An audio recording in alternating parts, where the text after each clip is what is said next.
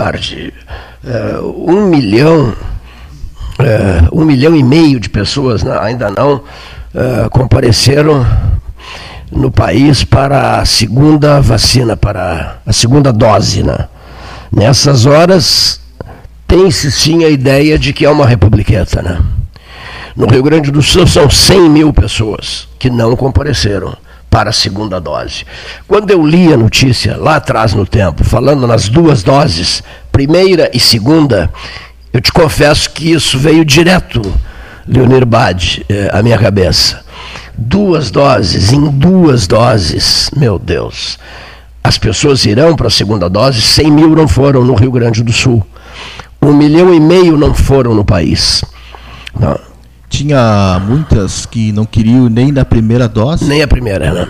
Então, observa agora, são pessoas que se esqueceram, que não quiseram ir, são pessoas idosas, até profissionais da saúde não compareceram para a segunda. Pessoas ligadas à área da saúde não compareceram para a segunda dose. Fica muito difícil assim, realmente fica muito difícil. Entendimento e compreensão, duas coisas. É, o entendimento da crise e, e a compreensão do tamanho dos problemas a capacidade de saber administrar, de saber se situar, enfim, de ceder um pouco. As pessoas não sabem ceder, né? especialmente nos na, na, na, nas áreas administrativas, saber ceder, compreendendo o problema do outro na medida em que vive-se um festival interminável de problemas. Problema é o que não falta. Problema por tudo, esparramado por tudo. Né? Essa, é que é a, essa é que é a grande verdade. Problemas por tudo. Esse é o, este é o 13 horas, cumprindo com o seu dever, aconteça o que acontecer. São 13 horas, na hora oficial Ótica Cristal, mais 10 minutos da terça-feira, dia de feira, a famosa feira de perto do Big, né? É, terça-feira 13, o 13 no 13 13 de abril, o último 13 no 13 foi o 13 de março de 2013, o 13 anunciando Francisco, o Papa. Hoje é um 13, o 13, é o 13 no 13, o 13 de abril. A temperatura deste momento, Leonir Bade, é de 25 graus. O dia é belíssimo, realmente muito, muito bonito. Informações de toda a região, depoimentos, boletins informativos, entrevistas especiais no dia a dia do debate que tem quase 43 anos, com assinatura Treichel, de segunda a sábado, das 7h30 às 21 domingos e feriados das 7h30 às 13 horário exclusivo ao grupo de risco das 7h30 às 8h30, o telefone Treichel 32848800, Treichel leve a vida bem, Treichel Delivery, acessou, clicou, chegou. Mesa 13, temporada do Tubarão, conexão de 400 megabytes pelo preço de 200 megabytes, conexão de 200 megabytes pelo preço de 100 100 megabytes. Vá de polvo, diz que 31994000. Quer comprar, vender ou alugar? A Imobiliária Pelota é a parceira ideal para a realização de seus desejos. Opções inovadoras de atendimento a qualquer hora, em qualquer lugar. WhatsApp, visita remota, tour virtual, contrato digital e outras ferramentas seguras e práticas para você fechar negócios sem precisar sair de casa. Na Imobiliária Pelota, os sonhos não param. Acesse www.pelotaimoveis.com.br, WhatsApp 991 11 74 32. Seu Gastal, o que, que temos de novidades no dia de hoje? Não, daqui a pouco vai conversar conosco o, o assessor do, do, do, do chefe de gabinete do, do, deputado estadual, Coronel Zuco, que estará em Pelota semana que vem. Está se reunindo com um grupo de comerciantes aqui, em função até daquele assunto que nós falamos ontem. Né, da, ele é de uma corrente que defende que na, não deva haver esse fechamento de comércio sábado e domingo. Então, ele vem a Pelota semana que vem. achei que o deputado estaria hoje aqui, mas na verdade não. A informação que se tinha né, é que ele viria a Pelotas nesta terça-feira, mas não. É o chefe de gabinete dele está vindo de Jaguarão e daqui a pouco participa conosco, ele está melhor sinal, melhor posição de sinal, na estrada, e em seguida vai fazer o contato conosco para falar dessa agenda aqui na, em Pelotas na semana que vem. E na, aquilo que nós comentamos ontem, a, a, existem duas versões, duas posições, dois uh, posicionamentos completamente antagônicos e que isso tem gerado uma disputa na política, uma disputa entre a ideologia da própria pandemia, uma disputa entre posições de, de, de, de, área médica, enfim, área científica. Estamos divididos, né, literalmente divididos, entre aqueles que são a favor de um fechamento e os que são a favor de que as coisas devam continuar né, funcionando dentro de um critério uh, até mesmo rigoroso de, de controle. Né. Agora, uh, pelo que eu li, o lockdown ele, ele tem um efeito efetivo se houver realmente um lockdown mesmo de 15 dias, como fez a Inglaterra, como fez a Alemanha, parou e fechou tudo. 15 dias fechado, você não sai na rua. Na, na, Itália, no norte da Itália, naquelas cenas que a gente via no início da pandemia, quando fechou, você para sair na rua, você tinha que ter um salvo-conduto ou uma receita de farmácia você estava indo na farmácia. Não tinha como, não, não, não, senão você era aqui abordado pelo Aqui polícia. é o lockdown de Bermudas. Né? Exatamente, aqui é um lockdown tropical, um lockdown mentiroso, ah, falso, tá. né? ilusório. Então, ilusório. Então, ou se estabelece uma, um critério de, de, de, de fiscalização com as, o comércio funcionando dentro de um uh, padrão né, estabelecido, e não se chama de lockdown, né, porque lockdown é realmente o que aconteceu em alguns países e que cobrava-se eh, literalmente que as pessoas não estivessem na rua, sem fazer nada, não, você não pode sair.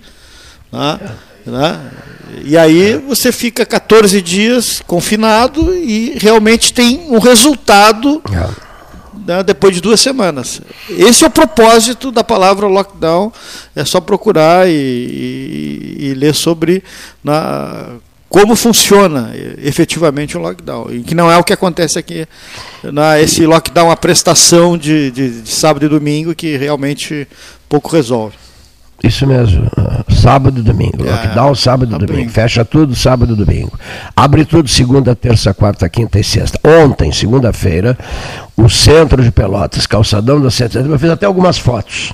Não, então, não, não, tinha espaço para as pessoas. Quer dizer, não adianta nada. Não tem, não, adianta tem, nada. Tem, não tem como. Segunda-feira era um movimento espantoso no centro. Quer dizer, agora terça a mesma coisa, quarta amanhã, quinta e sexta, depois no sábado aquele isolamento total. É. Ou seja, e essa pauta, ouvinte? Imagine, eu fico imaginando o senhor ouvinte, a senhora. Agora, por favor, imagine também a nossa posição aqui. Não se pode ter a equipe aqui, equipe de debates, né? famosos e acalorados debates. Não, não é possível é, oferecê-los muito bem. E nós estamos aqui todos os dias falando a mesma coisa. Todos os dias com o mesmo discurso. Isso fim de semana que vem. Fecha, abre, abre, fecha. A semana. O comportamento das pessoas. O comportamento das pessoas é o mais lamentável possível. Com todo respeito, é o mais lamentável possível. Está todo mundo por toda parte aí, tá entendendo? As pessoas não estão tendo é, ideia. Eu hoje li uma. E, mas se você vê os riscos, né? telejornais à noite, a pauta é sempre a mesma também. Só isso. Sempre Só se fala nisso. Quer dizer, é uma, virou uma novela. Né? É, uma, é um novelão agora. O comércio o, o lockdown de fim de semana, o comportamento das pessoas e o das autoridades, evidentemente, que entra em cena também. Né? Então se discute semana e engole semana e essa é a pauta, essa é a pauta, essa é a pauta. Não, não se discute mais nada de alta relevância. Ah, se discute, por exemplo, a eleição presidencial, se discute Ninguém parou de discutir essa questão da eleição presidencial. É colocar a carroça diante dos bois, sim, é, é o mesmo que colocar a carroça diante dos bois, porque a eleição será no ano que vem no final do ano que vem, mas é pauta.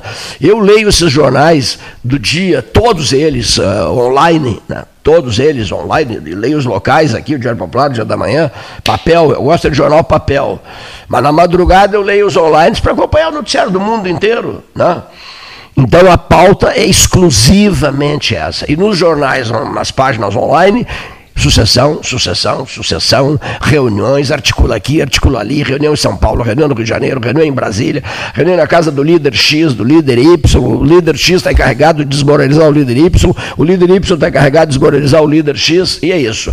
O Supremo Tribunal Federal quebrando o pau com os poderes executivo e legislativo, e o executivo também, sendo até agressivo com ministros do Supremo, e por aí vai, né? Ah, no nível a, a, a, constrangedor, no, no, no Congresso. Nível constrangedor, né? É, mas constrangedor por comportamentos variados, não é? Sim, o né? nível que eu digo, por exemplo. É, na, assim, sim, geral. A né? troca, geral. o diálogo vazado pelo senador é. Cajuru é, com o presidente é, é constrangedor. Não havia necessidade ah, daquilo. Ah. Não havia necessidade de termos um senador é, como o Cajuru. O, o padrão entendeu? das conversas, o nível das conversas, ah. quando as figuras principais da República chegam a um ponto em que o palavrão é a palavra de ordem, ah. meu Deus do céu, né? Como é que ficamos nós? Uh, os que estamos aqui, não me nego a dizer que nós estamos no interior, nós, os habitantes do litoral, como é que a gente fica? Ouvindo também barbaridades é, é, que são verbalizadas, não vou dizer radiofonizadas, verbalizadas, nem sempre radiofonizadas, verbalizadas no interior do Estado. Aquela região ali de Porto Alegre, sabia? Ah. Aquele é interior, não é? Porto Alegre, região Novo, metropolitana. Novo, mas é interior, no, no, no, interior do Estado. É o interior do Estado. Lá que é o interior do Estado. Aqui é o litoral, nós somos do litoral.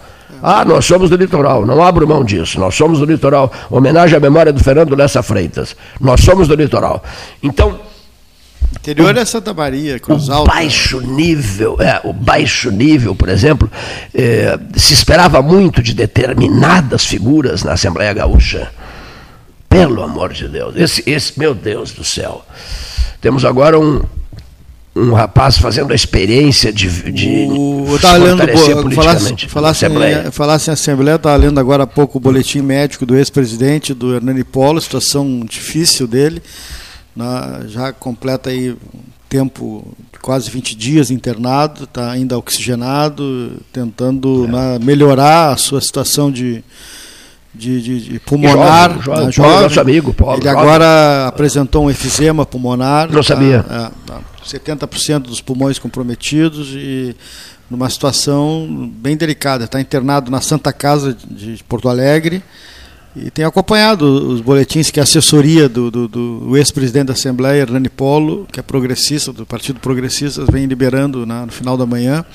E está valendo agora, por volta de meio-dia, e realmente ainda é um quadro estável nesse momento, mas inspira cuidados. Inspira cuidados.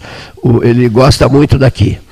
É. Quem, quem, jovem, como tu disseste. É, jovem. jovem. Quem, quem o apresentou a mim é, em Porto Alegre foi o Sartori, José Sartori. Apresentou o Polo, são muito amigos. Se vacinou, né? Isso. Me mandou a foto dele ontem se vacinando em Caxias do Sul. Eu postei na, no, no, no, Facebook. Que foi o Flávio Ribeiro Querer conversando comigo me disse assim: observa a fisionomia do Sartori, Cleiton. Remoçou. Observaste isso, não? Remoçou, parece que, parece que uh, ah, 10 anos de vida ganhou desde que deixou o governo do Estado há dois anos. Remoçou, impressionante como ele remoçou a fisionomia dele, serena, tranquilo, livre dos problemas, etc. O Eduardo Leite, por exemplo, já está com cabelos brancos, está ele percebe na fisionomia dele a tensão que é o exercício do poder é, num, num, estado com quase 500 municípios. Né? Você tem que cuidar de ações em 497 municípios, não é nada fácil. Mas voltando ao Polo, aí o Polo veio aqui, perdão, veio aqui participar de um 13 horas. Me disse assim: Eu me senti tão à vontade com vocês, mas tão à vontade, me senti tão bem aqui, que até vou dizer a vocês: eu sou um homem de origens humildes, né? Eu sou um homem lá da terra do, do deputado federal, nosso amigo. Às vezes escapa o nome, mas olha só. Santo Augusto, município, município de Santo Augusto. Né? Então diz o, disse o Paulo, eu sentava no banquinho para tirar leite da vaca. Lembra disso, não? Eu sentava num banquinho ao lado da vaca para retirar o leite da vaca, né? Frases dele, né? Aquele deputado federal, grande amigo nosso, que também é de Santo Augusto, Jerônimo Gergen, o Jerônimo é meu amigo pessoal, homem de rádio, radialista, e eu esqueci o nome do Jerônimo. Viu só? Deixa eu só dizer uma coisa aqui que vocês não vão entender, mas eu vou dizer. Ligeirinho aqui. Ah, não, tem entrevista aí? Por favor, Paulo, depois eu conto, depois eu conto. Não, não, não, prioriza, prioriza o celular, por é, favor. Só para a gente na, atender eh, essa chamada e essa uh, entrevista né, que buscamos hoje através da nossa amiga Ana, que nos passou a informação. Ana Marcato, Ana grande Marcato, Ana Marcato, amiga querida. O, se lembrou do 13, né, nessa, nessa agenda que será feita em Pelotas na, na semana que vem. Está conosco o João Andrades, que é na, da assessoria do deputado estadual Coronel Zuco. Boa tarde, João. Boa tarde, ao saudá-lo, saúdo todo o povo pelotense. Uh, é um prazer estar podendo falar com você e contar um pouquinho mais da história do deputado Tenente Coronel Zuco. Isso, já esteve aqui conosco, aqui no programa, já participou aqui do 13 Horas, o, o deputado Zuco. E, mas a, a, estará na semana que vem aqui para uma agenda com comerciantes, é isso que nós falávamos hoje pela é, manhã? É, na verdade, o deputado está com uma agenda muito apertada, são muitas demandas em todo o nosso estado, né? o deputado ele é, um, ele é uma pessoa uh, que estuda muito uh, as políticas públicas, né? E ele é contra o fecha tudo. O deputado tem posicionamento muito claro. Ele é um deputado que está aí com um ano, dois anos de mandato e já tem diversas leis aprovadas. Uh, ele, a escola cívico-militar, o banco de dados de reconhecimento facial que vai virar a lei nacional através da ministra Damares, uh, o nosso programa Zona Segura. E, enfim, o deputado tem uma pauta muito grande. Ele é o deputado em todos os gaúchos. Lembrar que ele foi o deputado mais votado no Rio Grande do Sul e teve votos em todos os municípios do estado, né? Então, Pelotas, ele é muito, é muito, uh, somos muito gratos a Pelotas em poder estar desenvolvendo um trabalho. E ontem a gente já fez algumas reuniões com empresários do setor de transporte. Hoje a gente já tem uma reunião também com mais de 30 empresários de cada segmento e a gente está ouvindo a população, né? A gente está ouvindo os empresários, a gente está ouvindo as pessoas para que a gente possa continuar desenvolvendo um trabalho com nosso posicionamento firme e forte em prol das pessoas, para que não haja quebradeira em Pelotas, para que o Rio Grande do Sul não quebre. A gente é contra o fechamento, o deputado é a favor do retorno às aulas, obviamente com a questão da higiene, com a questão da, do, do carinho que o professor tem com o aluno. Então, a gente está procurando, a semana que vem o deputado deve estar em Pelotas também, fazendo uma, uma agenda também com empresários uh, de todos os setores, né? Mas o mais importante neste momento é que nós estamos ouvindo, estamos anotando tudo, estou eu levando para o deputado diariamente todas as demandas do empresariado, das pessoas do município de Pelotas e da região aqui, para que a gente tente fazer alguma coisa, porque do jeito que está, vai ter quebradeira sim. E, e que, a gente não que, com isso. Eh, João Andrade, eh, deputado Zuco, o que que os empresários têm dito nessas reuniões, nesses encontros com vocês? Pelo Rio Grande do Sul afora os encontros estão pedindo a liberação do comércio, né? São pedidos, são pedidos que eles querem se adaptar da melhor forma possível, mas que eles possam trabalhar, né? Eles não querem mais lockdown. Uh, as pessoas estão, vão começar a ter problemas de demissão, já está tendo em Pelotas, né? As empresas não estão aguentando, vão ter que liberar. E chegou a conversar com as, uh, o comitê de crise aqui de Pelotas, com a prefeitura, com as a autoridades? Não, a gente não fez esse contato porque, como eu lhe falei, eu vim aqui a convite do, de alguns empresários do ramo de transporte, caminhoneiro, uh, de associações uh, de empresários, né? A gente veio aqui para coletar essas informações, para poder montar toda uma construção para que a gente faça algo pela cidade, né?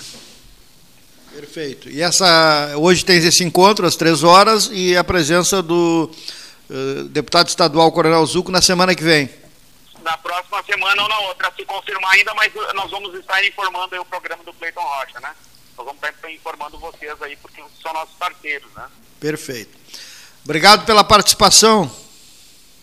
Eu, eu que agradeço a oportunidade E, e falo mais uma vez, deputado Zuco, Tenente Coronel Zuco é o deputado de todos os gaúchos. A gente está sempre à disposição para ouvir as demandas dos, dos, munícipes, das pessoas, dos empresários, enfim. Uh, a gente está aí, está deputado, como diz o coronel, porque ele é um coronel do Exército, né? Ele está deputado para ajudar o povo que o elegeu e, enfim, ajudar todos os gaúchos. Estamos sempre à disposição.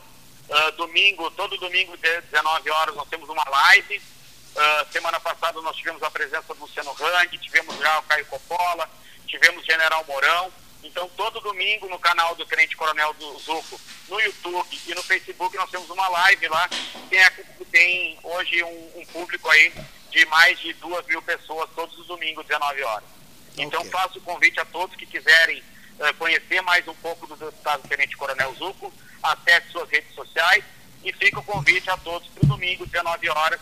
Quem quiser participar da nossa live, tá muito, será muito bem-vindo.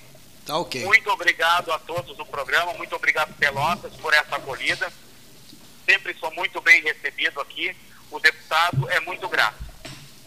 Muito obrigado. Igualmente, eh, João Andrade.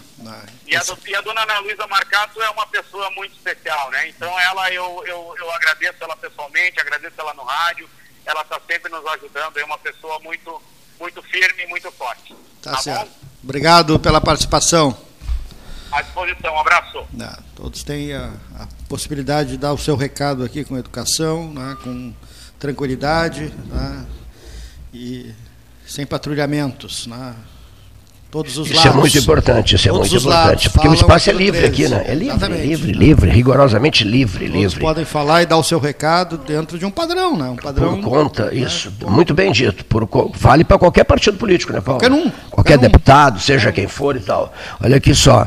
É, o momento é tão delicado que. É, quando se ouve uma pessoa, sempre se percebe um certo mal-estar em outros segmentos. Né? Ah, estão privilegiando A ou B, o grupo X, grupo Y. Não existe isso aqui. Não, não, mas na boa, não existe isso aqui. Olha aqui, ó. Há momentos, por exemplo, olha aqui, ó, em que eu me incomodo, Paulo Idem, nos incomodamos uma barbaridade por, por interpretações erradas. Por exemplo, vamos, vamos lá, um comentarista nosso, é, vamos ouvi-los em seguida, faz um comentário violentíssimo contra o lockdown. Tá? Repercute em nós, quer dizer, nós somos os cobrados, mas os comentaristas têm liberdade de expressão, o debate não é livre. A abertura do programa não diz há 40, quase, quase 43 anos que o debate é livre. Então, o sujeito diz o que pensa, defende a tese dele. Daqui a pouco vem alguém, detona o presidente Bolsonaro. Repercute em nós. Né? Mas o debate não é livre. Vem um outro e elogia o presidente Bolsonaro. Alguns segmentos ficam enfurecidos na cidade, mas o debate não é livre.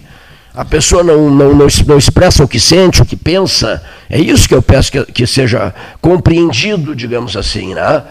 É, na, na, esfera municipal é mais delicado ainda na esfera municipal, né, Paulo? Opinar é sempre delicado, né? É muito municipal. delicado. O que a gente percebe é que há um, posições antagônicas e briga ideológica entre os dois lados. E tomam o, é. a pauta, por exemplo, esse assunto lockdown, como sendo uma dessas vertentes. Né? Quem é a favor do lockdown está à esquerda, quem é contra o lockdown está à direita. Não, isso a gente percebe no mundo político.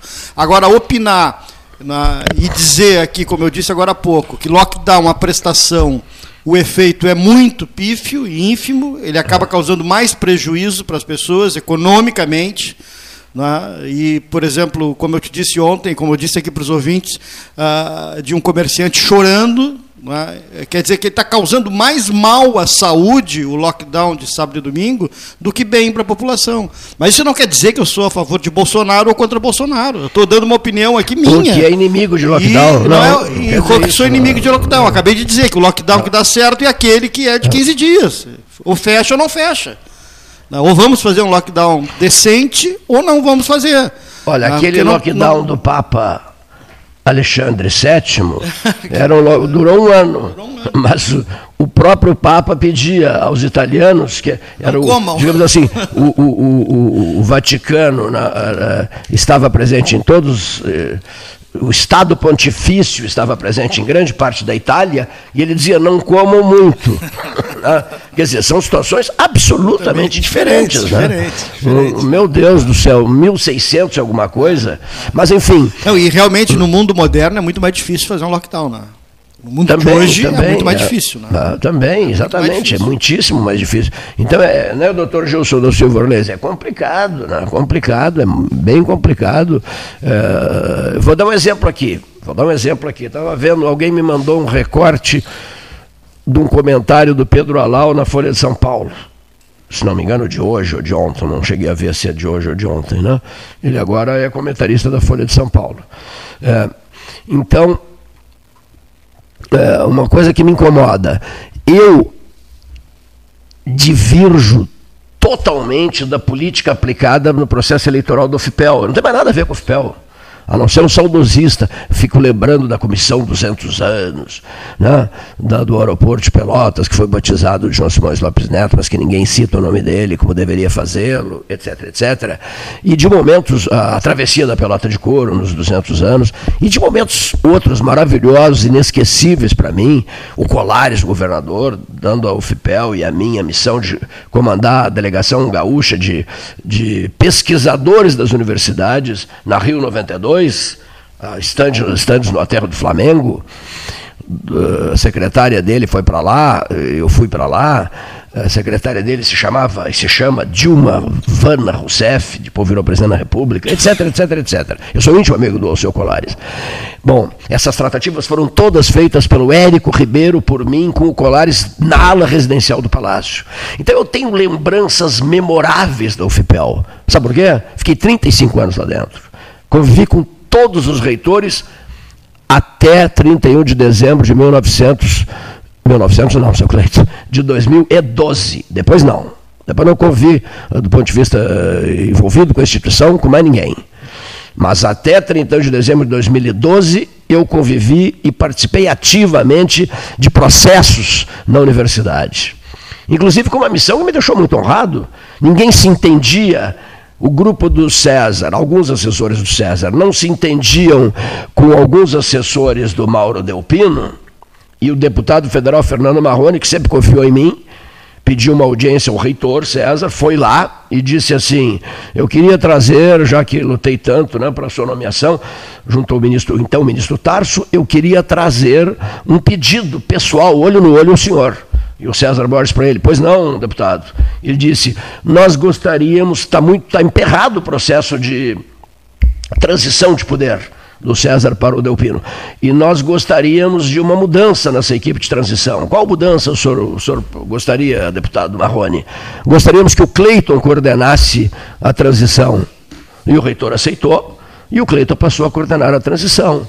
E graças a Deus chegou a bom termo. Foi tudo resolvido em poucas semanas tudo colocado no seu devido lugar. Então, com essa experiência de 35 anos de UFPEL, a qual me doei durante a minha vida com profundo, grandes entusiasmos, é que eu vou dizer o seguinte: eu não consigo assimilar, aceitar, e eu acho que não ofendi ninguém nunca, né?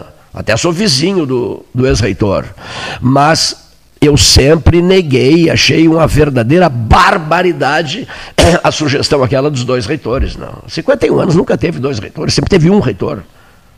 Não. Aquele delírio daquele período eleitoral foi uma coisa que me fez muito mal. Por que, que me fez muito mal? É porque nós escancaramos as portas de, de, do debate da, de uma rádio da Católica, nem a Rádio da Federal fez isso, da rádio da além de não ter participado da, das lutas pela duplicação da 116 em nenhum momento, nós escancaramos as portas aqui do sétimo andar para que todos eles, seu Gastal, os candidatos a reitor viessem para cá defender as suas propostas. Perdão, debate, já estou bem melhor em relação a ontem. Debate, debate, debate, debate. Agora, acho que, que mais uma vez se adiantaram carroça diante dos bois. Né? Me incomodei, uma barbaridade, para ser objetivo. me incomodei uma barbaridade apenas por externar, por ter externado as minhas opiniões. Quando da emancipação de, de Pedro Osório, transformado em Olimpo e Cerrito, outro município, eu subi num caminhão para dizer que era uma barbaridade. Era uma barbaridade que duas, dois lugares, dois, é, é, dois endereços separados por um, por um pelo, pelo Piratini, resolvessem é, um lado se emancipar e o outro também. Meu Deus, foi uma guerra de foice tirar o Olimpo do Arroio Grande e uma guerra de foice tirar o Cerrito de Canguçu. Conseguimos isso. Eu era gurizinho, subia em caminhões para discursar, meu pai me levava e conseguimos emancipar. Isso me deixou extremamente orgulhoso, guri orgulhoso. Criamos um município. Eu gostava muito do Jaime Pons, o prefeito, 200 vezes prefeito e tal. Mas, enfim, emancipamos. Agora, quando veio aquela coisa, aquela onda emancipacion, emancipacionista, né? emancipa pequenos, pequenos endereços, pequenos lugares e tal, e eu fui contra. Tu não imaginas o que eu me incomodei ganhei inimigos por causa disso. Mas vem cá, moral do comentário para fechar o comentário. Não é possível mais respeitar a opinião dos outros. O sujeito emite uma opinião aqui, passa a ser bandido, passa a ser pessoa perigosa para um determinado segmento político, passa a ser bandido. No caso da UFPEL, ela que se atrapalhou, ela que se equivocou, ela que comprou briga, ela que comprou guerra, ela que avançou, que avançou o sinal, ela que, que se precipitou, porque os homens de esquerda da FURG tiveram seu reitor nomeado sem nenhum problema. Nenhum problema, não brigaram com ninguém. Isso é um fato. Isso é um fato. Agora eu mereço ser considerado bandido porque disse isso no microfone. Então o que, que os senhores querem que a gente diga? que a gente concorde com todo mundo, é isso? No dia a dia do debate livre, com opinião independente, os senhores querem que a gente concorde com todo mundo. O ex-reitor, quando reitor, não. E depois de ser reitor, não disse sempre o que bem desejou aqui? Disse, debate livre. O que, que os senhores querem? Os senhores querem um programa que concorre. Lá, vamos lá, o Paulo Gastal defenda uh, o, o, lockdown e o Cleiton ataque o lockdown. É isso que vocês querem? Um, um conflito interno aqui, né? para estabelecer um debate, porque senão fica água com açúcar. Né? Então, com posições, mas nós não somos assim. Isso o Freitas aqui dizia. Nós não somos como certos debates que as coisas são combinadas. Hoje aqui você vai atacar o fulano e o outro vai defender. Não, para um pouquinho. A vida vai acontecendo, né? A vida não é uma peça de teatro. A vida vai acontecendo e a gente nunca sabe o que é que vai acontecer aqui, na vida e aqui no 13 Horas. Já houve brigas monumentais aqui, terríveis, mas isso são 13 horas. Nunca se sabe o que vai acontecer. Bom, discurso encerrado. Só para dizer aquilo, quando Paulo entrou com a entrevista com, a, com o chefe de gabinete do deputado, Zuco, né? É, eu disse assim: eu, eu tenho uma coisa para contar para vocês. Pesadelos meus. Olha aqui, ó. Eu vou contar hoje. É, um medo meu, um grande medo meu, sabe qual? Esse medo meu, quando eu saí do hospital, me fez é, pegar o carro e procurar o White Martins. O Gastal sabe bem disso. Para comprar um, um como é que chama? Um, um, um cilindro dos pequenos, né? Um cilindro de oxigênio e levá-lo para casa para ter uma garantia. Não é? O sujeito fica traumatizado com a história do oxigênio vinte e tantos dias no oxigênio, depois, se esses troços faltar, e se faltar na madrugada, como é que fica? Eu não moro na cidade, eu moro afastado. Então, e aí? Isso era um terrível medo meu, quer dizer, mas eu não cheguei a dizer que era sequela de Covid. Não é sequela, né? Sequela que eu quero dizer, uma sequela psicológica. Não, não chega a ser, né? É um temor, é um temor porque é um temor porque se precisa de, de respirar, de respirar, se necessita de ar para respirar, né? E eu digo, mas se acontecer na madrugada alguma coisa? E logo que eu saí do hospital, eu fiz isso, então levei o cilindro para casa. Houve até quem me dissesse, puxa, Cleiton, esse cilindro está em cima da mesa, causa mal-estar isso. Eu digo, tá bom, vou retirar de cima da mesa, vou colocar num canto escondido de todos. Bom, e a outra coisa, que hoje eu vou, vou, vou confessar aqui, que eu não havia dito, que é um negócio que me deixou impressionado, mas não, acho que também não tem nada a ver, é. Não sei se você testemunhando tanta coisa ruim, triste, numa ala Covid. Eu não sei se você carrega, você leva para casa consigo, mentalizado, esse mal-estar. No que, que redunda esse mal-estar? Confesso aqui hoje, com todas as letras, como eu sempre digo para os ouvintes, jogo aberto aqui se diz o que se pensa. Por isso a gente se incomoda muito nessa questão. Então é, os pesadelos, os pesadelos intermitentes, né? Chega à noite e na madrugada o pesadelo. Aí acorda apavorado com o pesadelo. Tem ocorrido? Tem ocorrido. Não sei se tem alguma coisa a ver. Até cheguei a pensar que as coisas vistas, testemunhadas por causa das portas abertas, lá numa ala Covid, as portas são todas abertas. Ontem eu conversei muito, Paulo, com o doutor com o doutor Rafael Calderipe Costa. Batemos um bom papo ontem. Muito boa, grande figura, grande figura. Eu disse, Calderipe, tu tens ideia do teu prestígio, da fama que tu tens, Calderipe? É impressionante. Eu postei algumas coisas a teu respeito, um comentário. Quase mil pessoas se desmanchando em elogios a ti. E o, e o, e o Calderipe disse assim: Não, Cleiton, nem eu tinha noção. O pai dele ficou muito impressionado também. Mas, enfim, conversamos bastante. Ontem eu contei isso ao, Rafael. É, eu não sei se testemunhar essas coisas todas, tu acabas guardando contigo e na madrugada, na, na hora que você está dormindo e tal, vem o tal pesadelo. Esses pesadelos têm ocorrido comigo e são quase que diários. Né? Estou contando aqui dentro das franquezas que identificam o 13 horas. As pessoas perguntam, né, doutor Gilson, que me mandou uma mensagem muito bonita. E a gente diz, né? Por quê? Por que, que se sustenta esse debate há quase 43 anos? Pelas sinceridades dele. Quando eu estou incomodado, chateado, eu digo. Quando figuras me incomodam, vultos da política ou não da política, de qualquer outra área de atividade, eu exteriorizo, digo, verbalizo, e as pessoas percebem o meu estado de espírito. Eu acho que isso ajuda a caracterizar o 13 como um ambiente de franquezas absolutas. Como, por exemplo, o Leonir Bade me disse assim: franquezas absolutas, você quer? Quer franquezas absolutas? Então pare de falar. Viu? É assim, é, a, coisa, a coisa aqui é assim, né? não é isso? Pare de falar e anuncie alguém.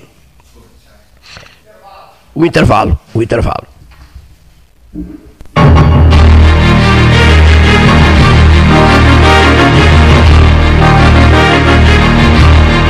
Todo mundo tomando cuidado, já se pode pensar em viajar com mais tranquilidade. Para que isso aconteça, a Expresso Embaixador está fazendo o necessário para manter seus clientes e funcionários seguros. Antes e depois de cada viagem, uma equipe de limpeza higieniza todas as partes do ônibus. Por dentro e por fora, nossos carros passam por um processo de desinfecção e descontaminação. Tudo pronto para levar você com segurança ao seu destino. Expresso Embaixador, aproximando as pessoas de verdade.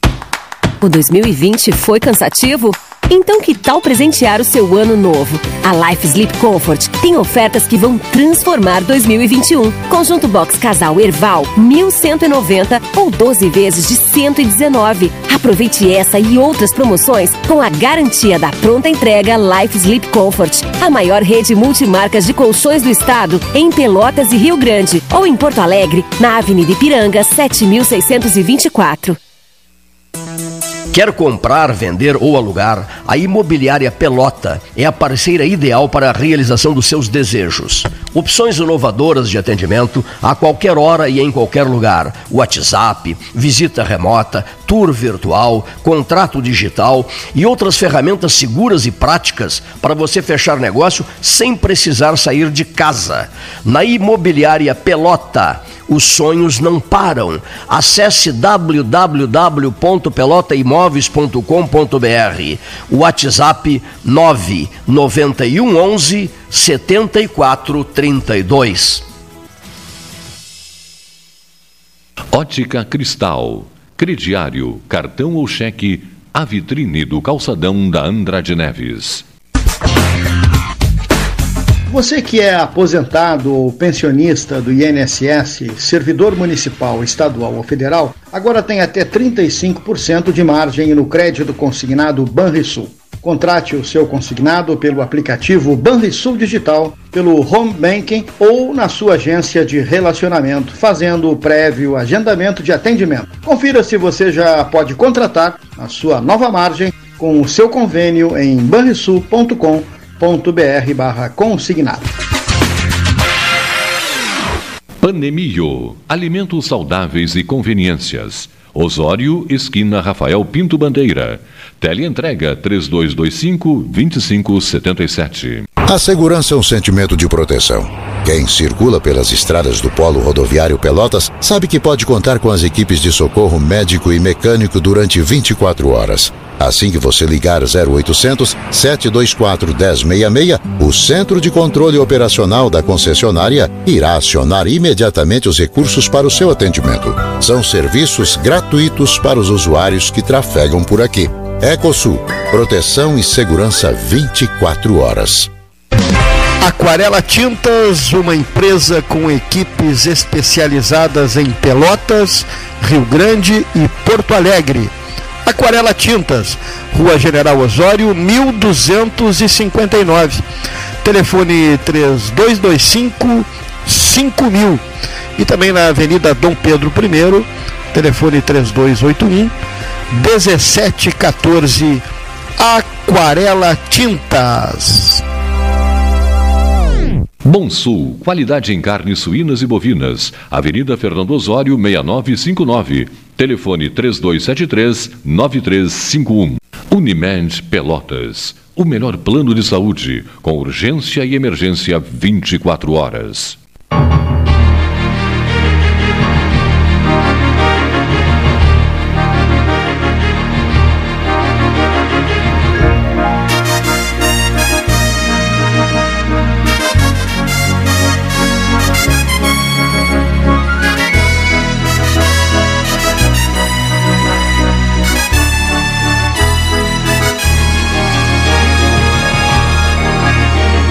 13, Custódio de Arruda Gomes, integrante da equipe de debates do Salão Amarelo, Palácio do Comércio, fará uso da palavra, subirá à tribuna, como é que se chama a nossa tribuna aqui? Caixote, subirá ao caixote. Ontem me deu muitos conselhos sobre o senhor está fazendo exercícios, é, como é que chama? Respiratórios, seu Cleiton? O senhor não está fazendo exercícios respiratórios porque eu percebi a sua dificuldade ontem, né, uh, ao se manifestar. Né? Custódio de Arruda Gomes. Boa tarde, Cleiton. Boa tarde, ouvintes. Boa tarde, Paulinho. Nessa segunda-feira, dia 12 de abril, que iniciamos uma, mais uma semana, uma semana que parece ser bastante interessante, tendo, em vista que vai ser instalada a CPI da pandemia. Ora, muitas pessoas achavam que não deveria ter a CPI nesse momento, porque poderia atrapalhar o próprio, próprio funcionamento do Congresso, já que a CPI, teoricamente, tem que ser toda eh, presencial e com isso botar, colocaria em risco a, a, a, san, a sanidade e a saúde dos, dos integrantes do Congresso Nacional. Pode até ser, mas o, o Brasil não tem tempo mais para esperar que essa CPI aconteça. O Brasil precisa dessa CPI para que algumas coisas sejam colocadas no rumo certo.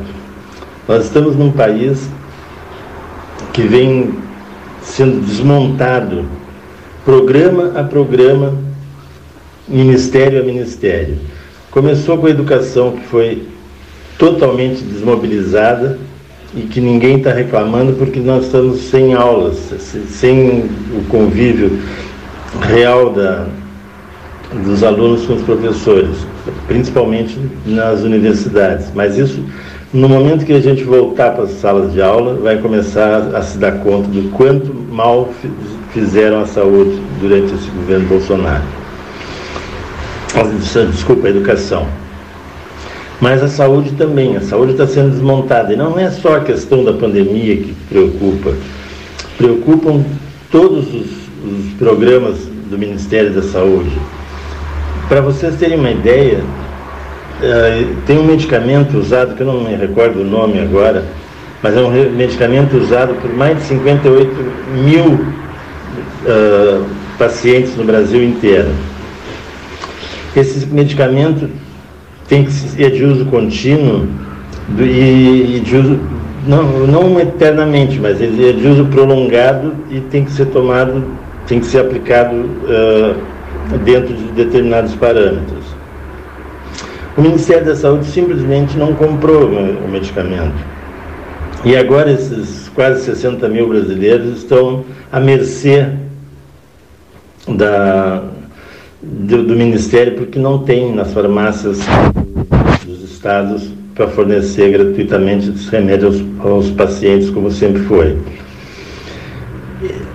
O desmonte na saúde é de interesse do governo. O governo quer terminar com o SUS, quer terminar com esse programa que salva a vida de milhões de brasileiros, além de, de ajudar extremamente importantes como tem sido na, durante a pandemia.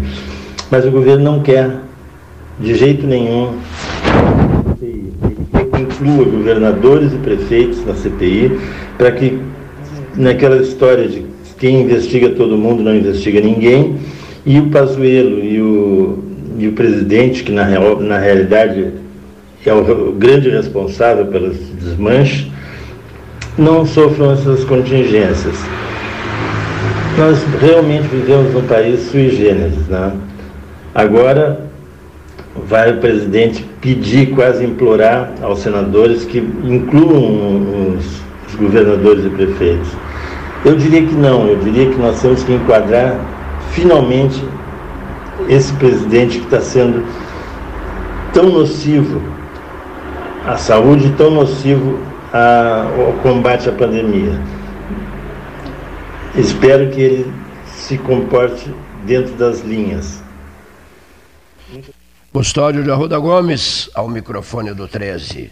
Salão amarelo, 25 graus e a temperatura. Hora oficial ótica cristal, 13 horas 55 minutos. A cristal da Andrade Neves, a calçadão da Andrade, a cristal do calçadão da Sete, a cristal das capitais do mundo, de onde o 13 tem transmitido, vem transmitindo ao longo de quase 43 anos. Hora oficial, 13 e 56 da sua ótica cristal.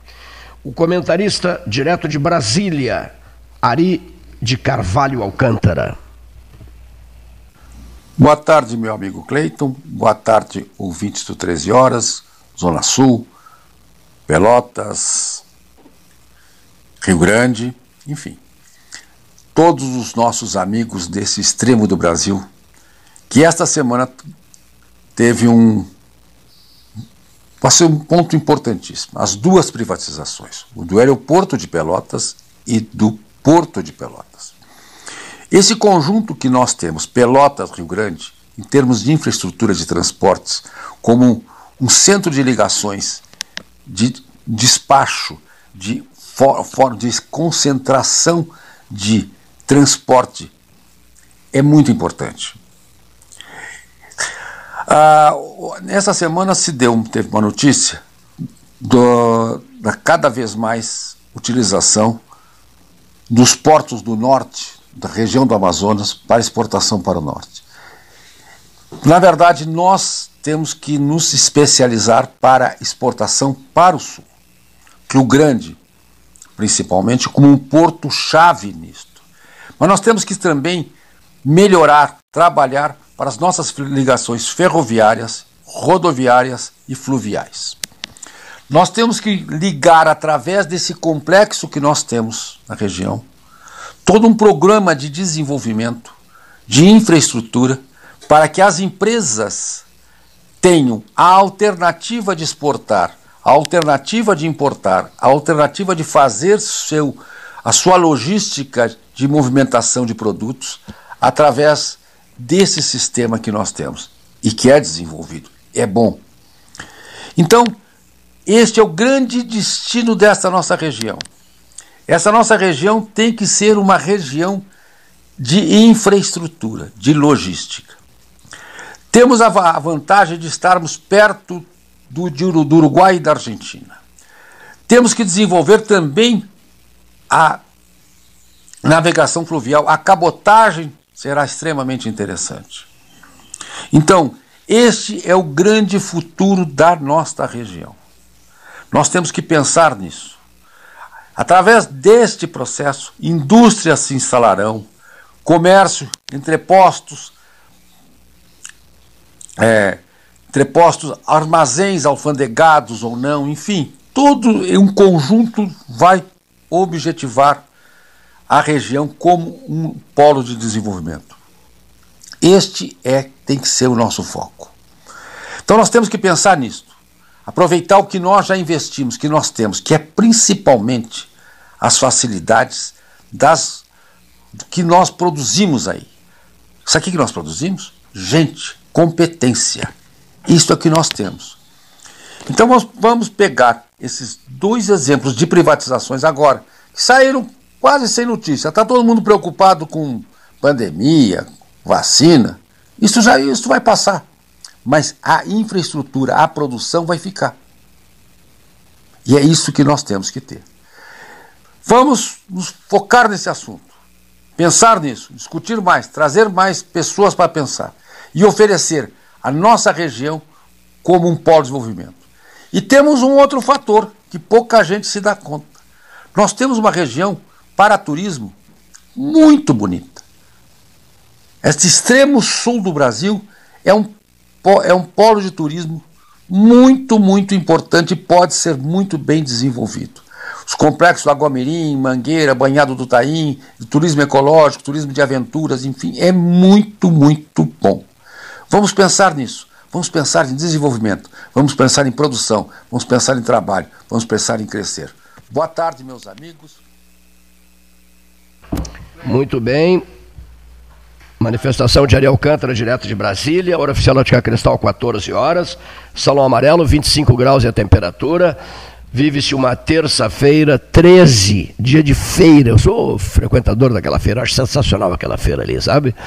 Aquela feira ali da Bento, é Bento ali? Continua, continuação da Bento, não é? é? Eu gosto muito daquela feira. Sempre à tardinha eu passo por ali. Conheço todo mundo ali agora, o pessoal que vende, os vendedores, os, os, os, feirantes ali. Bom, depois de termos ouvido o, o Custódio Arruda Gomes e o Ari de Carvalho Alcântara, ouçamos Porto Alegre, Ricardo de Campos Nogueira. Bom dia, Cleiton. Bom dia, Paulo Gastal, a todos os ouvintes do Pelotas 13 Horas. A gente sempre se assusta né, com os números do, do Covid, mas agora acho que nós temos que fazer uma análise positiva. Então, o que quer dizer isso? Nós tivemos no Brasil, até agora, 13 milhões de pessoas contaminadas. 13 milhões. Desses 13 milhões, tivemos 350 mil óbitos. Se nós formos fazer uma avaliação pura e fria dos números, nós temos que chegar a alguma conclusão. Qual é a conclusão? Que há 3% de óbitos. Vamos fazer uma comparação com a França. A França tem 62 milhões de habitantes. O Brasil tem 212 milhões, não é isso? Ah, no Brasil, nós tivemos 13 milhões de contaminados. Na França, tem 5 milhões. Então, vamos ver, proporcionalmente, o Brasil está numa situação melhor. Nós temos a distribuição de 49 milhões hoje já de vacinas no Brasil. Ah, estamos chegando a um milhão de vacinas distribuídas por dia. Diga-se de passagem, infelizmente, que ainda não são todos os dias como a gente quer, um milhão por dia, mas já tivemos e já conseguimos chegar a um milhão por dia. O Rio Grande do Sul, segundo informações de hoje, está em primeiro lugar entre aqueles que mais vacinam nós, a gente estava ali em terceiro, segundo e hoje já estamos em primeiro. E aqui eu quero chamar a atenção para um detalhe: foram reservadas 33 mil vacinas para a segunda dose. pessoas que já tinham feito a primeira que deveriam fazer a segunda. E 13 mil dessas pessoas não foram fazer. Então, quero alertar a essas pessoas que muitas vezes elas se sentem bem, porque já fizeram a primeira dose, mas tem que fazer a segunda dose. As vacinas estão à disposição, podem ir até os postos de saúde que serão vacinadas. Então a gente tem que fazer esse alerta. E nós temos que festejar, então, essa imensa maioria, imensa maioria, ou seja, 97% das pessoas que foram contaminadas se curaram. E eu acho que o nosso símbolo dessa cura é o nosso lateral esquerdo branco, nosso amigo, uh, ídolo de todos nós, campeão do mundo pela seleção brasileira, que é aqui de Bagé. Então o, o, o, branco esteve internado, esteve entubado, graças a Deus né, saiu, né, está recuperado. E assim como o branco, uma, uma grande maioria de pessoas. É claro que a gente não pode baixar a guarda, temos que manter a máscara cada vez mais, o álcool gel, a proteção, o distanciamento, né? Aquela questão do chamado isolamento e do knockdown, tem gente aí que defende o knockdown, né? Mas a gente vai ver quem defende isso é gente que não trabalha e que não produz. Imagine se o nosso produtor rural, que teve a maior safra de soja da história, que está tendo os melhores níveis de exportação de carne suína, de frango, carne bovina, fizesse lockdown. Muito bem, mesa 13, o psiquiatra Ricardo de Campos Nogueira, no próximo 13, ele tem um livro, inclusive, publicado sobre isso. Nós vamos uh, falar sobre é um assunto bem delicado, Leonir. Suicídios. Tá? É, índices alarmantes é, nesses, nesses tempos de pandemia todo 2020, praticamente todo 2020, começa lá por março, né? E depois se estende pelo ano de 2021. Uma boa notícia. O Odilon gostava muito desse verde escuro, não é, doutora Ana Klenovski? Os dois portões, o novo portão de acesso ao albergue noturno para doadores, o sujeito entra de carro, pode entrar de carro, para que se retire a doação. Né? Então foi, foi colocado um portão novo, que recebeu essa pintura verde escura, a, a pintura acaba de ser concluída agora, e esse é um dos portões, não, um portão verde escuro, uma das cores que era apreciada muito pelo Odilon Ribeiro da pelo Odilon das Encaixem Cromar, amigo querido nosso, e que lutou muito pelo albergue noturno. Trabalhou, inclusive, com a ação pessoal dele lá, ele próprio trabalhando. Né? E foi uma das burdoadas dos últimos tempos o falecimento dele por Covid-19. Por COVID também Covid-19. Não, também, né? Ele contraiu Covid depois. O problema era outro mas ele contraiu Covid eh, posteriormente. E o portão principal, a entrada principal, que também precisava de pintura, recebeu o verde escuro. Né? A Ana é brilhante, impecável, detalhista, agradecida, grata. Coisa difícil hoje em dia, né? Ela é grata, acima de tudo, grata a quem ajuda, a esse esforço da coletividade belíssimo. Nós aqui apelamos, pedimos, pedimos, pedimos e as pessoas responderam, responderam, responderam. As pessoas reconstruíram o albergue. A Ana Klenovski também vive dizendo isso, eu vivo dizendo isso.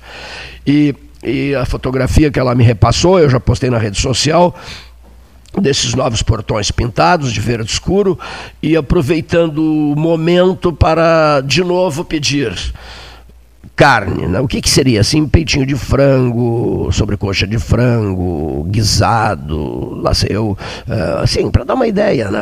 dá um tipo de carne aí, uh, uh, bifes prontos, né? já cortados, né? hein? uma carne que é saborosíssima, que eu considero, agulha é uma carne saborosíssima, bem feita, bem preparada, né? E, e produtos de limpeza.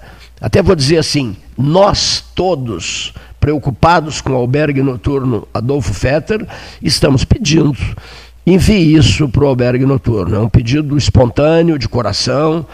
né, é, que a gente faz aqui é, de coração na bandeja, né, como eu sempre digo. Né? Ajude o albergue noturno, faça isso pelo albergue noturno pelotense, por favor. Ajude o albergue, ajude o albergue. Produtos de limpeza e qualquer tipo de carne. Doações espontâneas. Deixe-se levar pelo seu coração e vá lá temos agora uma área de estacionamento, o portão 2 que foi idealizado pela doutora Ana Kleinovski. Esse portão, ele, é, você chega de carro lá com uma doação, né? quer descarregar alguma coisa, leva produtos que mereçam isso. Você estaciona, simplesmente estaciona, o portão é erguido, você entra de carro, abre a mala e faz a doação. Não, não é mais, não precisa ficar na rua ali, em frente ao Hospital Pilcher, né? É, é, facilita facilitado o, esse, esse aspecto, a doação de gêneros alimentícios e de materiais de limpeza para o nosso albergue noturno. A nossa mensagem aos familiares do Odilon Ribeiro, incansável, incansável, incansável. Zincagem Cromar, a esposa dele, que está cuidando dos negócios da Zincagem Cromar. O Odilon está sempre nas nossas melhores lembranças, né? Pela, pela espontaneidade dele, pelo espírito comunitário dele, passou a vida inteira ajudando todo mundo, Deus e o mundo, impressionante. Qualquer problema, Odilon, Odilon ia lá e resolvia, Odilon ia lá e resolvia. Bom, fica esse registro aqui no 13 horas de hoje. Uma outra coisa, duas ou três pessoas me abordaram no centro, ali pelo café, e depois no Laranjal, uma outra pessoa me falou nisso. E a pergunta é bem interessante. Olha aqui, olha só que pergunta interessante, Leonir Bade da Silva. Olha só. Nós temos uma boa casa de massas em Pelotas? Onde é que se come um bom prato de massas? De massa, né? A valer, a valer, a valer, a valer, a valer. Né? É, meu Deus, uh, uh, por que que e a presença italiana, não é, Alessandro Orengo? Genovese Vinhos, maravilhas em vinhos, em azeites, massas, em produtos em geral, bacalhaus, camarões, etc, etc, etc. Genovese e Alessandro Orengo. Eu te pergunto, Alessandro Orengo, tu que és um chefe de cozinha, um expert em preparar pratos de massas, maravilhosos pratos, né? É, nós temos é, especialistas em, em, o endereço das massas, ou os endereços da, da, da, Nós temos o Vesúvio, né? Já se teve o do o restaurante, só um pouquinho, o restaurante dos Maté, lembra? Lá na Avenida Bento Gonçalves. Mas há casas a valer que te deixam estar de graça eh, como endereços, endereços das massas? É uma pergunta, não, não é o Cleiton quem está fazendo, encaminhando a pergunta. O Cleiton está repassando a pergunta. Muito obrigado, Veronês. Veromed Própolis, extrato padronizado, imunomodulador adjuvante. Olha só, rapaz. Contém fenóis e flavonoides. O poder imunizante da própolis, adjuvante não particulado, incrementa a resposta imune, aumenta a expressão de RNA, mensageiro de interferons gama, imunomodulador, aumenta a amplitude de cobertura da vacina com relação a diferentes cepas. Estudos da Universidade Federal de Pelotas mostram o poder imunizante antiviral da própolis Olha só, ele nos mandou aqui o imunoprópolis. Muitíssimo obrigado. Eu uso muito própolis, muito, muito, muito própolis. E usei toda a linha possível e imaginável de, me ajuda, de de produtos da Natura, do Gilberto Moura ali, no que respeita a, a defesas, defesas do, do organismo, hein? É, para imunidade, como, por exemplo, a vitamina C500, a, a D3, a D3 e outros, e outros, e outras, e outras, e outras, e outras. Né? Então pense nisso, porque precisamos nos preservar, nos proteger para tocar o barco da vida. Olha só, hein? Para tocar o barco da vida. Alguém me dizia um dia desses, seu Cleiton, seu Cleiton Quantas burladas nós levamos em 2020 e em 2021. E eu sei que o senhor é, sente essas dores pelo jeito que o senhor fala e pela, pela maneira como o senhor contou as burdoadas recebidas em 2020 e em 2021. A extensão dessas burdoadas. Né? A maneira como nós nos expressamos todos aqui no 13 Horas em relação a essas burdoadas. Elas não são esquecidas essas pessoas continuam sendo lembradas a todo momento. A gente pensa nelas, lembra delas. Na beneficência portuguesa, eu me motivei a escrever e fiz isso. Pedi ao Gastal, me manda um caderno grande, muitas canetas, porque eu não tinha nem o caderno, nem as canetas. Aí eu estou sempre com uma caneta à disposição, por perto. E escrevi muito sobre essas pessoas. Por quê? Porque elas continuam vivendo em mim. Não é mesmo? Essas pessoas que se afastam, na verdade, elas ficam guardadas em nós próprios, em nós mesmos. Ouçamos, neste momento, o comentário de Ramacés Hartwig, direto de Rio Grande.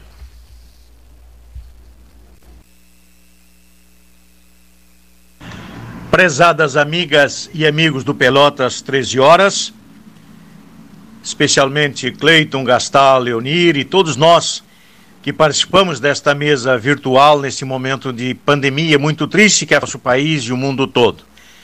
Quem vos fala é o reverendo Ramacés, da Paróquia do Salvador, da cidade de Rio Grande. Aqui um dia bastante nublado, com chuvas esporádicas. Na madrugada deu boas tormentas de água, o que não, eh, por um lado, facilita e ajuda para as plantações dos hortifrutigranjeiros, especialmente nas ilhas, mas por outro lado atrapalha um pouco mais a safra do camarão, porque deixa muita água doce né, aqui no território. Essa água para desaguar no mar aqui através do canal, uh, do nosso canal aqui dos moles da Barra, então o camarão não sobe, porque aí a lagoa fica tomada de água doce. Mas parece, pelo que eu vi até agora, os nossos caçadores de camarão, como são chamados, os pescadores, têm tido neste ano uma safra razoavelmente boa. Já tiveram bons recursos, a safra teve um grande momento no início do ano, agora está um pouco relativamente parada, mas ainda a previsão deles é de ter um bom momento ainda. Além disso, Cleiton e amigos, eu quero comentar essa tragédia, ou as tragédias que temos visto de assassinatos né, de uma menina lá de 13 anos, de uma outra de 19 anos em Porto Alegre, assassinadas pelos padrastos ou namorados, e desse menininho Henry, de 4 anos, eh, pelo vereador Jairinho, lá no Rio de Janeiro, acobertado por sua mãe. Isso, a mim, é uma tragédia que não tem explicação. O Covid e outras doenças que já vencemos e lutamos ainda são questões naturais ou da ambição humana, ou seja, da politicagem que ceifa milhares de vidas. Mas quando se chega no âmbito da família, do lar, nesse caso desse padrasto, mas que é, é um pai também, uh, que deveria honrar e cuidar com zelo esta criança, como outros tantos, mas com a conivência da mãe, acobertando um assassino que agora a justiça, a, o IML comprova que ele foi batido, socado, chutado. É uma tragédia que não tem parâmetros na vida humana. Por isso me comove por demais ver essas notícias são tristes, além da tragédia do Covid ceifando milhares de vidas. Mas é, adiante ainda, hoje é o dia do humorista e graças a esses personagens, que às vezes até da tragédia conseguem tirar o riso, ou até criticar fazendo humor, o meu, a minha saudação a eles, e especialmente Chico Anísio, que hoje é o dia do seu aniversário, sobre o qual então se dá essa data do humorista, que na minha opinião é o maior uh, humorista que esse país já teve, desde um humor bem tranquilo e calmo, somente para rir, mas do amor profundo que trata da realidade, uh, fazendo uh, uma sátira das tragédias políticas, econômicas, governamentais, enfim, futebolísticas e tudo mais, como o Chico Anísio, com seus mais de 100, 100 personagens, fez com grande maestria. E para encerrar, Cleiton e amigos, quero citar uma frase do Papa Francisco que para mim vem a calhar. A misericórdia é a verdadeira força que pode salvar o ser humano e o mundo.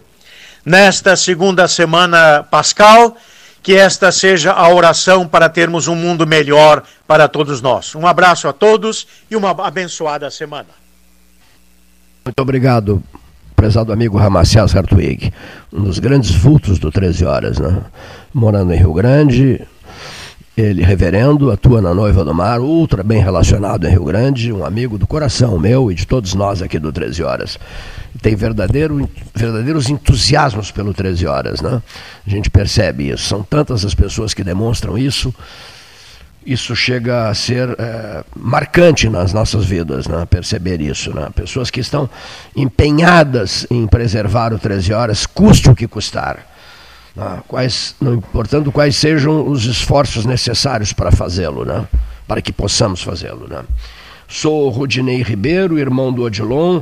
Gostaria de conversar contigo pessoalmente. Sou avesso a microfones para falar sobre algumas coisas interessantes, muitas ligadas ao humano e outras sobre nossas vidas. Quero dizer de onde veio sua inspiração de dizer que o Odilon está em voo livre.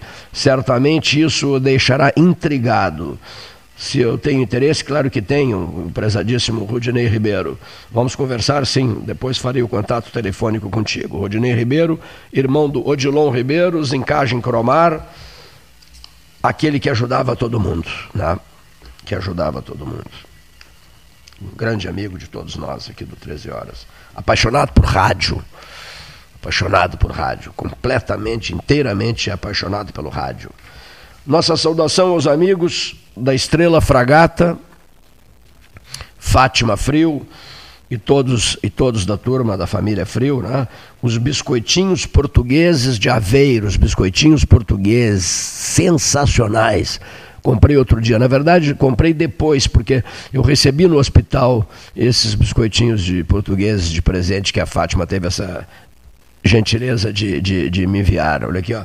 Os biscoitinhos portugueses de Aveiro fazendo um sucesso danado. Aveiro, cidade irmã de Pelotas, na Estrela Fragata. E agora o estacionamento na Estrela Fragata é uma maravilha o estacionamento já. Estive lá depois disso, depois de ter deixado o hospital. Você estaciona com uma facilidade incrível no novo sistema de estacionamento, no novo estacionamento na, na, na, na Duque de Caxias, na diante da, rigorosamente em frente à padaria Estrela Fragata. Aproveite a facilidade desse estacionamento. Hora oficial Lógica Cristal, 14 horas 20 minutos, 25 graus é a temperatura. 13 no 13. O 13 horas no 13 de abril de 2021. Habilite-se, mande ideias, sugestões, use os telefones celulares, uh, WhatsApp do 13 horas, 981 14 8808 e 991 25 6333. Mande sugestões, peça uh, o exame de determinadas matérias, determinadas pautas, e sugira nomes de pessoas né, que, que possam repassar assuntos importantes que venham a ser eh, debatidos aqui. Eh, também já recebemos, a propósito disso, muitas sugestões eh, com relação às manifestações das pessoas, ou seja, que os assuntos tratados pelos comentaristas, eh, para que não haja repetição de pauta. Eh, essa é uma mensagem forte. Né? Digamos, o comentário do Leonir não pode ser igual ao comentário do Cleiton, né? e conversar previamente com os comentaristas agendados. Achei muito interessante isso. E que a gente fortaleça aqui no 13 Horas, e eu achei muito interessante também essa, que se fortaleça aqui no 13 Horas a famosa conversa pelo WhatsApp. Né? Que se fortaleça a ideia de uma conversa ao vivo pelo WhatsApp. Tipo assim, agora mesmo estou disparando um telefonema. Abrir o 13 Horas com uma conversa ao vivo pelo WhatsApp e encerrar o 13 horas com outra conversa ao vivo pelo WhatsApp. É, o que, que o senhor está fazendo agora, seu Cleiton? Eu estou discando pelo WhatsApp ao doutor Carlos Francisco Sica Diniz, a maior autoridade em João Simões, escreve livros e mais livros sobre o João Simões Lopes Neto, e o telefone celular dele, o WhatsApp dele, não está atendendo, pelo que eu desligo, peço desculpas por mensagem, agora vou preparar uma frasezinha. Me desculpa, tentei contato contigo, mas devo ter eh, atrapalhado, pode estar descansando, pode estar dirigindo, pode estar caminhando pelo centro, ou lá na região onde ele reside, que é uma região belíssima, junto ao São Gonçalo, e fica para amanhã. Até na mensagem vou dizer, Diniz, vamos abrir amanhã para esclarecer umas questões ligadas a nomes de aeroportos. Dito isso, o que pediria Hernani Schmidt? Prossigamos, Cleiton, prossigamos. José Fernando Gonzalez, o comentarista 13H de casa, de casa. Boa tarde, 13 horas. É um prazer voltar a conversar com os ouvintes. Boa tarde, Paulo. Boa tarde, Cleiton. Não faz muito tempo que nós acompanhamos aí uma, uma discussão acalorada até sobre uma passagem do hino do Rio Grande do Sul. Esse hino que temos que, e que cantamos com tanto orgulho, né, que nos faz diferenciados no cenário nacional, digamos assim, porque é, nenhum, em nenhuma outra unidade da federação é, se canta o hino com tanto orgulho, em nenhuma outra unidade da federação se sabe assim a letra de cor do hino estadual. Aqui no Rio Grande do Sul fazemos isso com um garbo muito grande. Não é? E aquela passagem do hino do Rio Grande do Sul, é? povo que não tem virtude acaba por ser escravo, foi num determinado momento convenientemente por alguém interpretada como uma passagem racista, não me parece que isso ocorra. É? Me parece que a expressão povo que não tem virtude acaba por ser escravo refere-se à capacidade de indignação que um determinado povo é capaz de ter no momento histórico de dificuldade que ele vive. Quando a pior coisa que pode acontecer para uma nação é a perda da capacidade de indignação. É, escrevi algumas coisas ao longo da vida num poema chamado O Rio dos Homens Sem Sonhos, a certo ponto diz que é, a personagem, uma das personagens disse, um disse que era vencido, tinha uma fome tardia, que já perdera na vila o sonho da rebeldia. Esse sonho de rebeldia é o que faz com que o homem seja capaz de indignar-se. As duas uh, coisas que se colocam, indignação e rebeldia, nos levam a um pensamento de um, de um, de um de um poeta francês chamado Stephanie Hassel, ou Hessel. Hessel teria dito indigne-se. Essa frase de Hessel repercutiu essa semana nas redes sociais. Indigne-se. Para indignar-se, o homem tem que manter vivo esse sonho de rebeldia. A absoluta inconfiabilidade das instituições de Estado, a sua incapacidade de proteger minimamente a indignação de cada um dos que se sentem injustiçados, gestou na sociedade brasileira a perda progressiva da rebeldia. E é assim que vejo. Algo como se nada, se nada posso, se, se de nada adianta gritar ou fazer, nada vou dizer. É mais ou menos isso. Há uma espécie de descrença do cidadão em relação à potencialidade daquilo que ele pode construir e erguer com a sua voz. Na, e, e, e, se nós pensarmos nisso, né, teremos que reconhecer que nada mais conveniente do que isso, do que essa perda da indignação para um projeto de poder totalitário. Aniquilado o sonho da rebeldia, o homem perde a capacidade de indignar-se e de tanto testemunhar o insucesso de seus pleitos, de tanto ver triunfar o mal, de tanto gritar em vão pela verdadeira justiça sem que alguém lhe dê ouvidos, o homem desiste dos seus sonhos, tornando-se presa fácil de inescrupulosos interesses. O poeta, mais uma vez com socorro no poeta, o poeta Luiz Menezes, num poema chamado A Morte de Pedro Ninguém, a certo ponto ele diz: O homem que nasce pobre é como o cavalo chucro, é pealado pela vida, sofre a doma das tristezas, até que um dia se amansa, perde a vontade e a fé. Mais do que a liberdade de gritar, é necessário manter viva a capacidade de sonhar e de acreditar na força da própria voz e na força da própria indignação, na eficácia e nas boas intenções do poder constituído, na seriedade do homem e do próprio país, no império da lei não devemos, às vezes, culpar tanto, na verdade, povo brasileiro pela sua letargia. O vigente projeto de poder lhes ensinou que de nada vale seu direito quando a ninguém incumbe o dever de assegurá-lo. Na falta da indignação, às vezes está a falta de sonhos e às vezes está o roubo que nos foi imposto da, da perspectiva ou do direito de, ser, de ter rebeldia ou de ser rebelde diante das coisas que são injustas. Muito obrigado e até amanhã. Doutor José Fernando Gonzalez, companheiro de debate 13 horas. Ele está com saudades do 13, sabia? Uh, da, da presença ao vivo aqui. Vários colegas nossos de debates aqui do 13 Horas são com muita vontade de voltar. O Neif falou sobre isso comigo, o professor Renato Faroto falou isso comigo, o professor Neif insistiu muito nisso, mas entende que não é possível, que não se deve fazer isso. E quem foi que dos companheiros nossos que me disse assim, por que não três ou quatro pelo telefone, tudo ao mesmo tempo? Ah, bom, vamos ter que dispor de mais dois telefones, né? dois já temos, para fazer o casamento da, de, de, microfone com telefone celular. Né? Temos os portas celulares aqui, de repente um debate, todo mundo em casa, quatro pessoas ao mesmo tempo. Alô, Paulo Gastão Neto, a ideia é boa. Bom, vamos depender de mais dois celulares, né? dois já temos, como eu havia dito. Mesa 13, Salão Amarelo, Palácio do Comércio, hora oficial Ótica Cristal, 14 horas 29 minutos.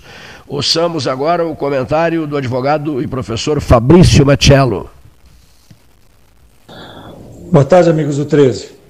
Ontem nós tivemos mais uma decisão eh, que eu reputo equivocada do STF, agora na pessoa da ministra Rosa Weber, a respeito dos decretos do presidente Bolsonaro que entrariam em vigor hoje, no que diz respeito a, a uma maior flexibilização na aquisição de armas e no transporte de armas, inclusive por desportistas que praticam tiro, como modalidade escolhida e, e, e, devidamente regulamentada.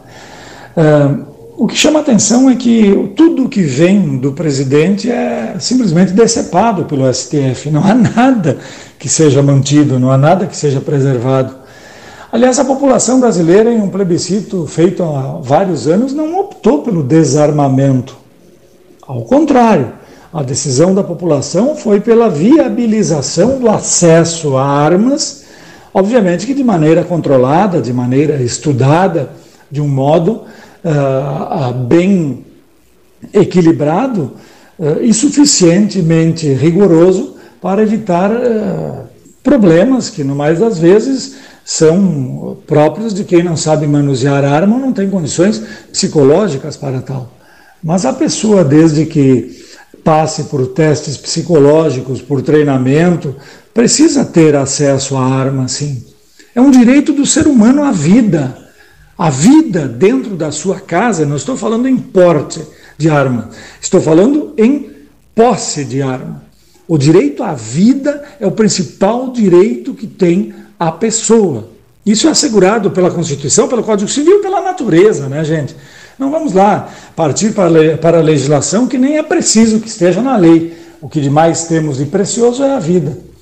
E como fará um pai de família, uma mãe de família, ou alguém que esteja dentro da sua casa e seja assaltado por bandidos, vagabundos, que ao invés de prestigiarem ah, o trabalho, a decência, optam pelo caminho do crime. Como vai se defender? Nós vimos, a, a, a, presenciamos agora a notícia de, exatamente de um pai de família assassinado ontem, porque só tinha uma cadeira para se defender de um assalto feito à sua residência, com a sua família presente e com seus filhos pequenos.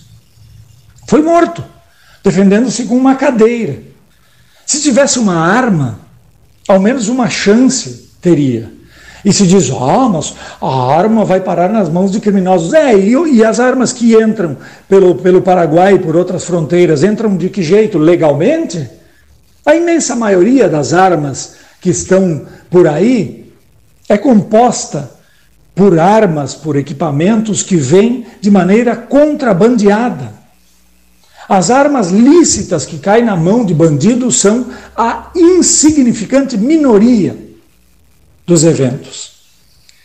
Enquanto isso, os bandidos, sabendo que não tem quem os enfrente dentro de uma residência que queiram uh, invadir, invadem. E fica por isso mesmo. E lá morrem as pessoas, e lá seu patrimônio é, é assacado, é, é, é vilipendiado. Hoje em dia é muito comum assaltos a prédios vazios ou que estejam para alocar, para levar portas, janelas, vasos sanitários, pias, se fosse uma casa da mãe Joana, uma casa de ninguém. E não se pode fazer absolutamente nada, porque quando chega lá em cima, na cúpula, onde eles andam com seguranças armados, decide-se que aqui embaixo, onde as leis são diferentes, aqui na planície, nós não podemos ter armas para nossa autodefesa. Essa é uma contradição de uma republiqueta que tenta sempre justificar as mazelas das vítimas da sociedade, entre aspas, jogando sobre a sociedade esses, esses, esses desequilíbrios de quem opta, opta sim pelo caminho do crime. É, uma, é lamentável que isso aconteça e eu não, não, não, não entendo como é que, numa sociedade que se diz democrática, a vida não seja o primeiro fator de autotutela pelo indivíduo antes dele ter que procurar o Estado para se defender. Volto a dizer, não é porte, é posse. Mas voltarei para falar também sobre o porte, porque é preciso sim também flexibilizar o porte de armas, dentro de um rigor muito maior, mas é, e vou dizer porquê num outro comentário, é imprescindível que as normas sejam também Marcelo, microfone do 13, hora oficial Ótica Cristal, são 13 horas e 30 e 14, seu Cleiton.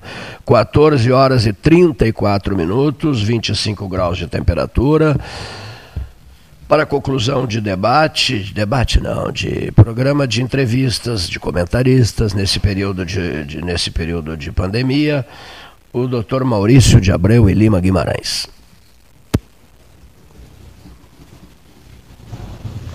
Prezados companheiros do programa Pelotas 13 Horas, jornalista Cleiton Rocha, Paulinho Gastal, Leonir Bádio, todos esses que são responsáveis pela condução desse programa radiofônico de grande circulação e de responsabilidade social intensa. Prezados companheiros, senhores ouvintes, mais uma vez começamos a reavaliar os reflexos da pandemia social. Esta pandemia que isolou as criaturas, que ajudou, infelizmente, na quebra das empresas, muitas delas pequenas empresas, eh, responsáveis, na verdade, pelo emprego em nosso país, e com isto produzindo um desemprego em grande intensidade, gerando todos aqueles conflitos provenientes do desemprego, que é a fome, e até mesmo a violência. Observamos que há, nos matutinos de hoje, a declaração de um deles que Pelotas já tem 70 mil trabalhadores na informalidade, equivalendo a 17,3% da população, segundo o levantamento apresentado pela Secretaria de Desenvolvimento, Turismo e Inovação. O que nós estamos sentindo numa cidade empobrecida, que não tem indústrias, e que se vale, na verdade, da prestação de serviços, né? é onde o comércio tem uma participação bastante expressiva, observa-se e lamenta-se e tenta-se projetar para o futuro mais graves consequências a respeito da perda do poder econômico e da capacidade de desenvolvimento de uma região. Se já somos a metade sul considerada uma metade empobrecida e abandonada, com certeza teremos no futuro uma repercussão maior a respeito de tudo isto. E, evidentemente, a nossa preocupação é que é muito simples, né? Especialmente aqueles que têm o dinheiro ah, acertado para receber no fim do mês, independente de trabalhar ou não, sugerir o afastamento das pessoas, o lockdown, mesmo que pensando na saúde, mas a saúde não é apenas uma saúde física, ela tem que ser mental, ela tem que ser social, ela tem que ser espiritual, sem o qual nós não teremos a saúde plena. Teremos apenas uma parte da saúde. Então é preciso a criatividade, é preciso o respeito à vida e, acima de tudo, a todos os seus valores. Né? E quando se fala em vida, em valores, também chama-nos atenção repetitivamente aquilo que está acontecendo com um profundo lamento a respeito do, do Supremo Tribunal Federal. Também um articulista de um matutino de Pelotas, promotor de justiça aposentado, faz um relato a respeito do senhor Gilmar Mendes, dono do Supremo Tribunal. Essas criaturas que vestem a capa preta têm apresentado a todos nós, cidadãos brasileiros, uma demonstração lamentável de favorecimento, sim, à corrupção e àqueles, aquelas vielas escuras que se escondem no direito, porque mesmo que seja permitido, é preciso que o que é legal muitas vezes não é moral e não é ético. Vivemos num país onde se fazem críticas contumazes, especialmente voltadas a aspectos de ordem presidencial, onde está um interesse muito grande na disputa presidencial. E os interesses, principalmente os interesses, vamos dizer assim, é, que são interesses ideológicos e partidários, se sobrepõem ao interesse maior da nação brasileira. Lamentavelmente, já assistimos isso há muito tempo atrás. Estamos sentindo mais uma vez uma irritabilidade do cidadão, uma falta de paciência em aceitar todos esses desmandos e esses, essas falácias a respeito de uma justiça que não pratica a igualdade a todos. Diz a Constituição que somos iguais, mas na verdade se mostra que há castas preferidas e que recebe com facilidade o, o, o envolvimento, o manto da justiça, especialmente dessas criaturas chamadas de capa preta do Supremo Tribunal Federal. Lamentável, é um questionamento individual que precisa ser feito, afinal, somos seres inteligentes, temos o direito à opinião e de uma forma praticamente assim inconformada, estamos assistindo os, os rumos que parecem seguir a extraordinária nação brasileira. Obrigado, doutor Maurício de Abreu e Lima Guimarães. Estamos concluindo o 13 horas, que não vem se, se caracterizando como um debate, não é Leonir Bade, não, mas um programa de entrevistas, de depoimentos de comentaristas. Amanhã, Carlos Francisco Sica Diniz abrirá o 13 horas eh, pelo telefone, as entrevistas pedidas eh, ao vivo via WhatsApp. Depois vamos dar um pulo a Brasília também por, por WhatsApp. Né? Estaremos aqui para mais um 13 horas, que será o da quarta-feira, dia 14 Estamos concluindo o da terça-feira 13, 13 horas, terça-feira 13, agradecendo os que estiveram conosco até o presente momento. Uma boa tarde.